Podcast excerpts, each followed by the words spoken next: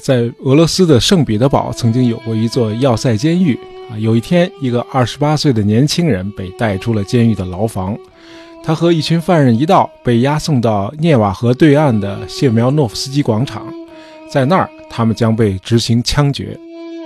呃，这天阳光明媚，地上厚厚的积雪在阳光的照耀下显得格外的晃眼。呃，囚犯们一脸绝望啊，在隆隆作响的鼓声中缓缓前行。这些人都犯了所谓的叛国罪啊，其实就是聚在一块儿，非正式的讨论一下俄罗斯的司法改革啊，解放农奴啊这些话题。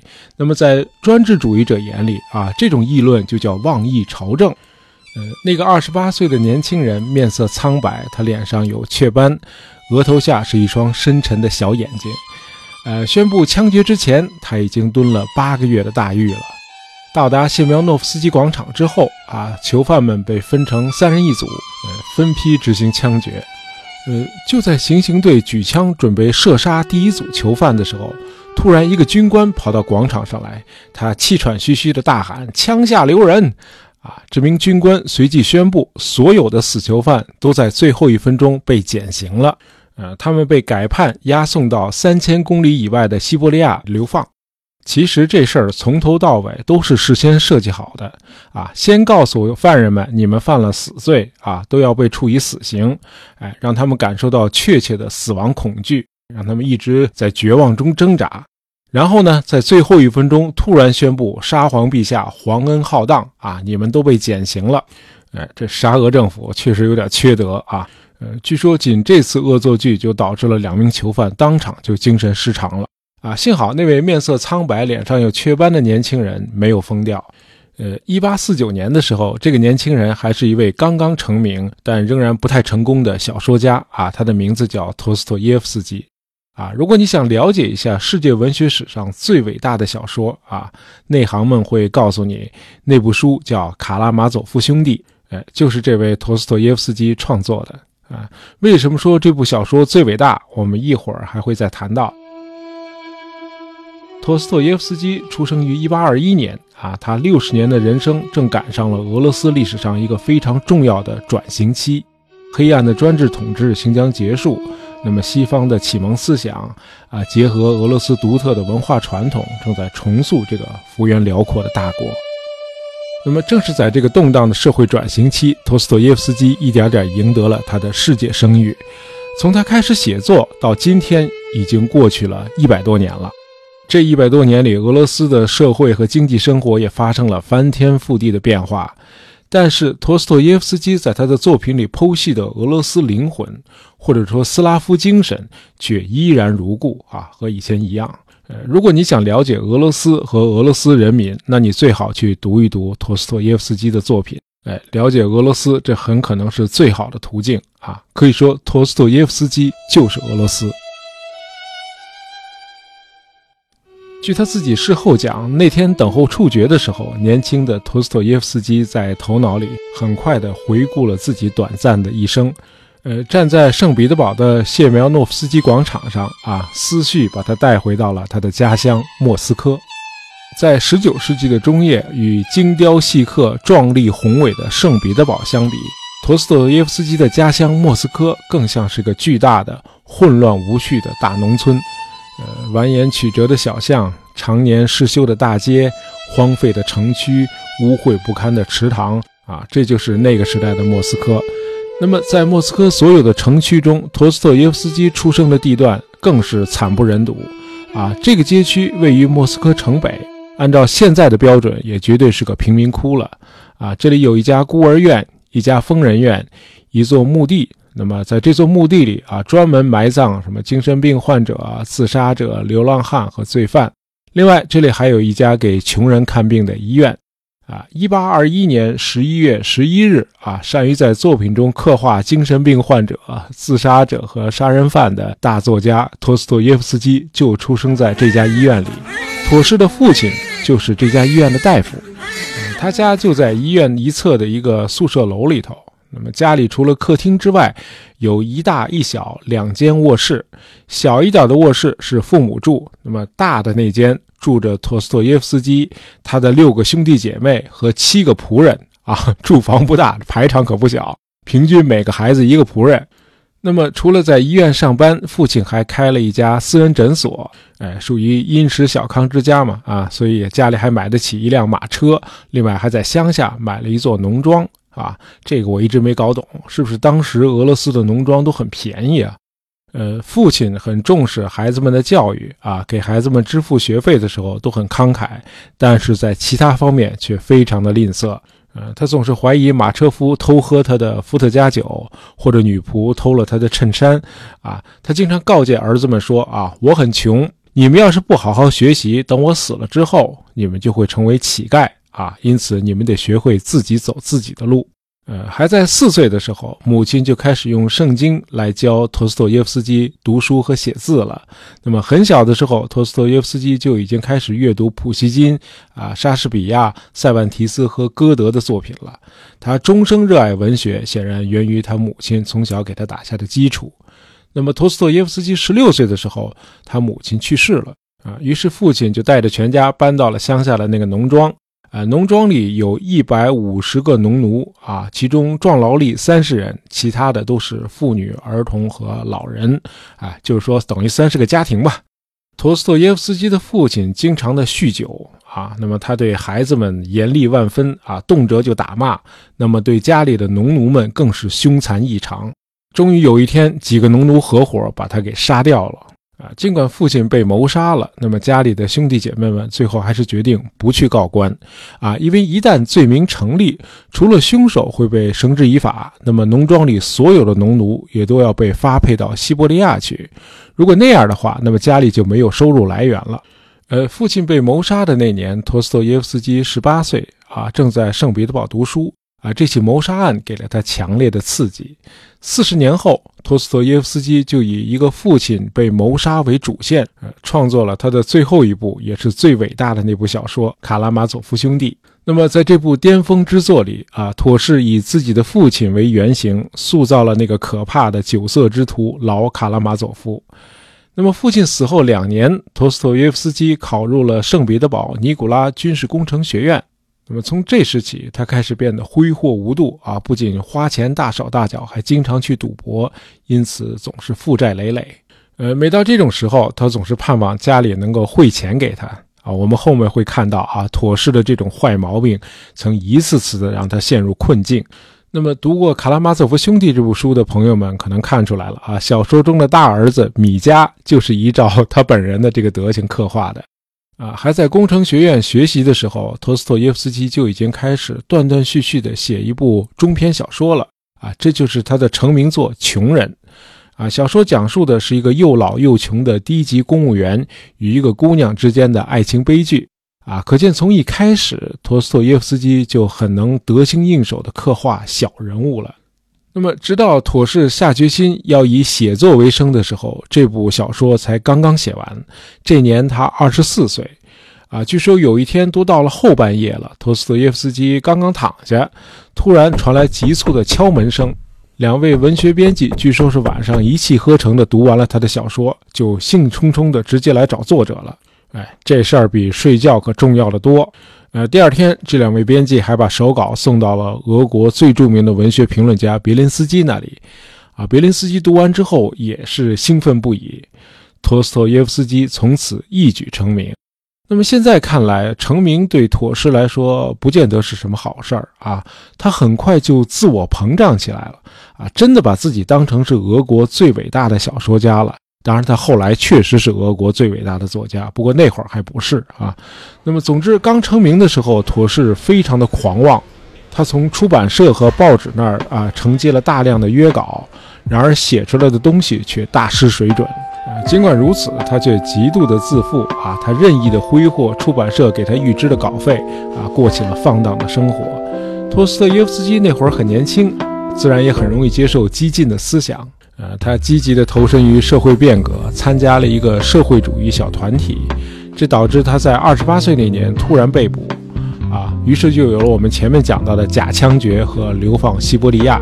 那么在西伯利亚的苦役流放，虽然让妥氏尝尽了苦难，但是也不无收获。那么，在与囚犯们的朝夕相处中啊，托斯托耶夫斯基对人性的复杂性有了更深的感悟。他发现每个人的人格都是多重性的，啊，无论他是来自上流社会还是社会底层。对小说家来说，西伯利亚流放地显然也是一个很理想的学校。那么，流放期间没有其他的读物，那么托斯托耶夫斯基就如饥似渴地阅读圣经。这还真有点用啊！他开始变得越来越谦卑，越来越虔诚了。托斯托耶夫斯基的牢狱期满之后，他仍然没有被释放啊，他必须得继续流放。这期间呢，他结识了一位金发美女，叫玛利亚啊，这是一名政治犯的妻子啊。玛利亚是个充满激情的女子啊，但是责任感不太强，也不太守妇道，而且还很多疑。呃，两个人刚开始互生爱慕的时候，玛利亚就和她的丈夫一起迁到了六百公里以外的一座边境驿站去了。那么，她的丈夫不久就死在了那里。托斯托耶夫斯基得到这个消息之后，立即给玛利亚写信向她求婚，但是玛利亚却犹豫不决，因为这时她又看上了另外一个男人，这让托斯托耶夫斯基啊嫉妒的几乎要发狂。不过他还是很有手腕啊！玛利亚最后同意嫁给他了。呃，他们是于1857年结婚啊。托斯托耶夫斯基这年已经三十六岁了。呃，几年以后，托斯托耶夫斯基承认他和玛利亚在一起并不幸福。他回忆说：“然而，我们仍然爱着对方。我们在一起时越不幸福，就越离不开对方。”呃，我猜这个玛利亚就是小说《卡拉马佐夫兄弟》里那个丽兹的原型。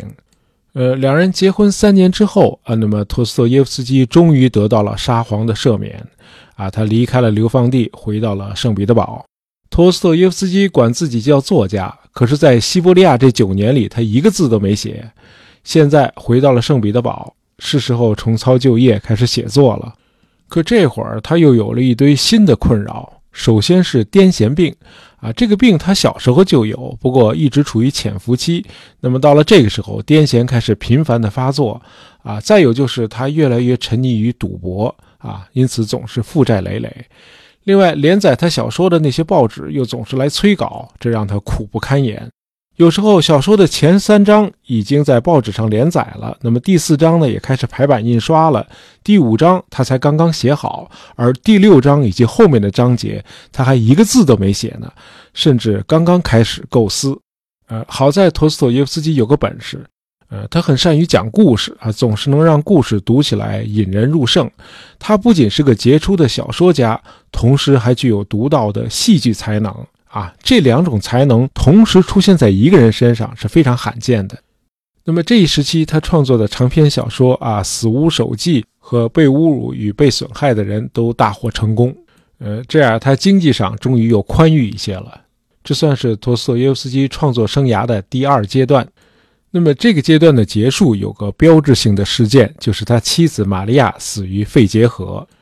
那么雪上加霜的是，他又开始赌博了，而且把稿费输个精光。呃，这时候唯一可以使他离开赌台的是个二十岁左右的文学女青年，叫波琳娜。呃，托斯托耶夫斯基与这个波琳娜啊的这段恋情呢，前前后后持续了差不多一年，两个人的年龄差距实在有点大啊，差着二十五岁。那么现在看来，这位波琳娜小姐显然仅仅是仰慕托斯托耶夫斯基的文学才华。那么他对老妥到底有多少爱情？这真的很难说。呃，尤其是老同志这时候的形象也实在是让人不敢恭维。虽然才四十五岁啊，他的头已经完全秃了，而且癫痫病经常发作。呃，不幸的是，这陀思妥耶夫斯基性欲还很强，这就更让波琳娜感到厌恶之极。啊，要知道，对女人来说啊，最不堪忍受的就是没有肉体吸引力的男人向她提出性要求。啊，于是这姑娘就一走了之了。那么这时候，陀思妥耶夫斯基已经在赌台上输光了所有的钱，连怀表都当掉了。那么为了抑制饥饿，他就尽量的减少活动，一个人静坐在屋里头。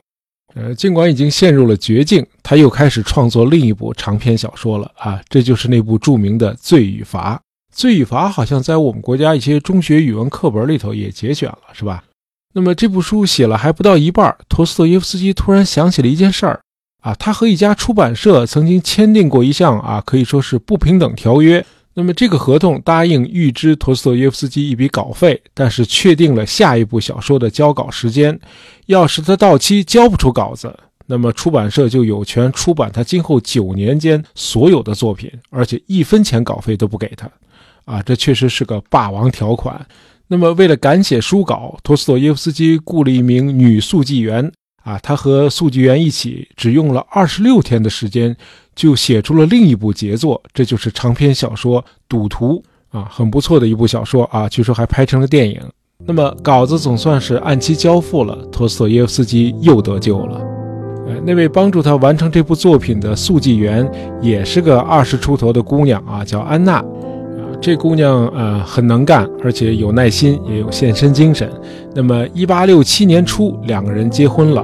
托斯托耶夫斯基终于开始交好运了，他的创作生涯也因此进入了第三个阶段。那么，婚后的十四年里头，托斯托耶夫斯基完成了他最杰出的长篇小说《罪与罚》《白痴》《群魔》和《卡拉马佐夫兄弟》。呃，由于时间关系呢，我们重点谈谈卡拉马佐夫兄弟啊，但是我们不剧透啊 啊，因为这小说是很值得一看的。呃，卡拉马佐夫兄弟被认为是世界文学史上的一座丰碑啊。在给朋友的一封信里，托斯托耶夫斯基写，在卡拉马佐夫兄弟这部作品中处理的主要问题，一直在折磨着我的意识和我的潜意识，那就是对上帝的追寻。啊，我们中国人因为宗教观念很淡薄啊，也不太注重形而上的思辨。呃，相反，我们喜欢不加批判地接受老祖宗留给我们的那些智慧啊，就以此为满足了。所以，我们很难理解俄罗斯的思想家们内心的那些挣扎。呃，借用著名作家阿城先生的话，就是陀思妥耶夫斯基是碰到了绝境了，他写的小说也是绝境小说。托斯托耶夫斯基用他的篇幅庞大的小说来穿越他遇到的绝境，那么穿过这个绝境之后，你的状态就完全不一样了。阿成先生认为，好的文学作品都是穿越绝境的。那么，为了穿越绝境，或者说为了摆脱他内心的折磨，托斯托耶夫斯基带我们走进了卡拉马佐夫一家。在这个家里头，我们遇到了一位淫荡龌龊的父亲和他的四个儿子。长子米迦象征着野性原始的人类，那么次子伊万代表着人类的智慧和理性，那么小儿子阿廖沙代表着人类的精神和宗教的一面啊，代表着善良。还有一个私生子斯米尔加科夫啊，就是那种被侮辱与被损害的人。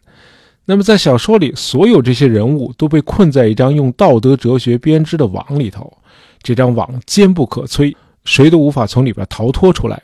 呃，小说的主线就是一场谋杀案，啊，用陀思妥耶夫斯基自己的话说啊，从头到尾啊，上帝和魔鬼一直在争夺卡拉马佐夫这家人的灵魂。呃，值得一提的是，小说第五卷的第五章啊，这章叫宗教大法官啊，无疑是所有文学作品中最有名的章节啊。所谓宗教大法官，是卡拉马佐夫的二儿子伊万的一首寓言长诗。啊，这一章的内容就是伊万给他的三弟阿廖沙讲述这首长诗，啊，说是基督回到了我们可怜的地球，很不幸，他受到了地球上宗教团体的挑战。呃，宗教大法官批驳基督说，啊，基督精神追求的是自由信仰，啊，希望人们得到心灵上的自由。可是这样做反而是对人们的折磨，因为人民是愚蠢的。他们看到的只有眼前的利益，因此在这个世界上，谁掌握着对面包的控制权，谁就是上帝啊！因为人们的生存需要面包啊，当然人也不能光靠面包过日子，呃，人也还是需要自由的。于是，在这场对话中，基督代表着自由，而宗教大法官代表着控制着面包的强权和秩序啊。因此，本质上，这其实是自由与社会强权之间的一场对话。对话中充斥着暗喻啊，可以说在这一章里，托斯托耶夫斯基用文学的形式呈现了整个西方哲学的一条主线啊，那就是个人自由与社会团结之间的冲突。呃，尽管借伊万之口，托斯托耶夫斯基基本上否定了基督教，然而在叙述小儿子阿廖沙和长老佐西马神父的章节里，托斯托耶夫斯基还是表明他是笃信上帝的。呃，他想通过塑造这两个圣人，以展示基督之爱。他坚信基督式的大爱终将胜利啊！但他似乎也没能提供多少令人信服的证据。呃，总的来说，陀思妥耶夫斯基是一位刻画罪犯的大师，而佐西玛神父和阿廖沙这些善良的形象是否也被描写的真实可信？啊，读完这部书，你可以自己判断。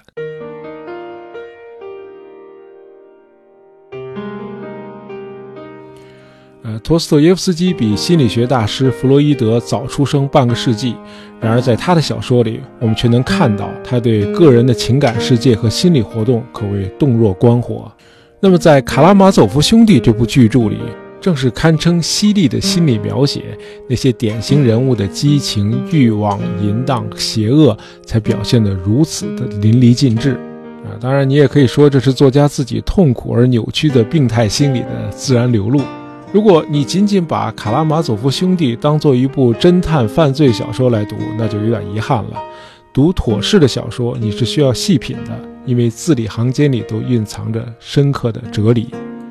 据陀思妥耶夫斯基自己讲，他为这部书构思了很长的时间啊，期间经受了无数的痛苦。这是他的整个文学创作生涯中写的最痛苦的一部小说。难怪阿成先生说，陀思妥耶夫斯基遇到了绝境。呃，陀思妥耶夫斯基说，他在这部书里倾注了自己全部的苦闷和疑惑。他想知道人类为什么会被上帝抛弃，同时他一心想找回生活的真谛。很遗憾，托斯托耶夫斯基的这些困惑都是无解的啊，到今天也是。当然，一位作家也没有义务在哲学问题上为我们答疑解惑。呃，卡拉马佐夫兄弟出版一年后，托斯托耶夫斯基就去世了，终年六十岁。呃，妥氏去世之后，俄国沙皇赐给了他妻子安娜一小笔年金，以表彰托斯妥耶夫斯基对俄罗斯文学做出的卓越贡献。那么，除了年金之外，托斯妥耶夫斯基的小说一直很畅销，因此他的遗孀安娜享受了很长一段时间的舒适和惬意的生活。然而，在十月革命期间，他的财产被全部没收。呃，一九二零年，在托斯托耶夫斯基去世三十九年后，安娜在饥寒交迫中悲惨的死去。好，今天的节目就到这儿啊。本期节目是由我们的听友蒲公英下横杠 mqz 和幺八五九六九零 kdhg 这两位听友点播的，希望你们喜欢。我们下期再见。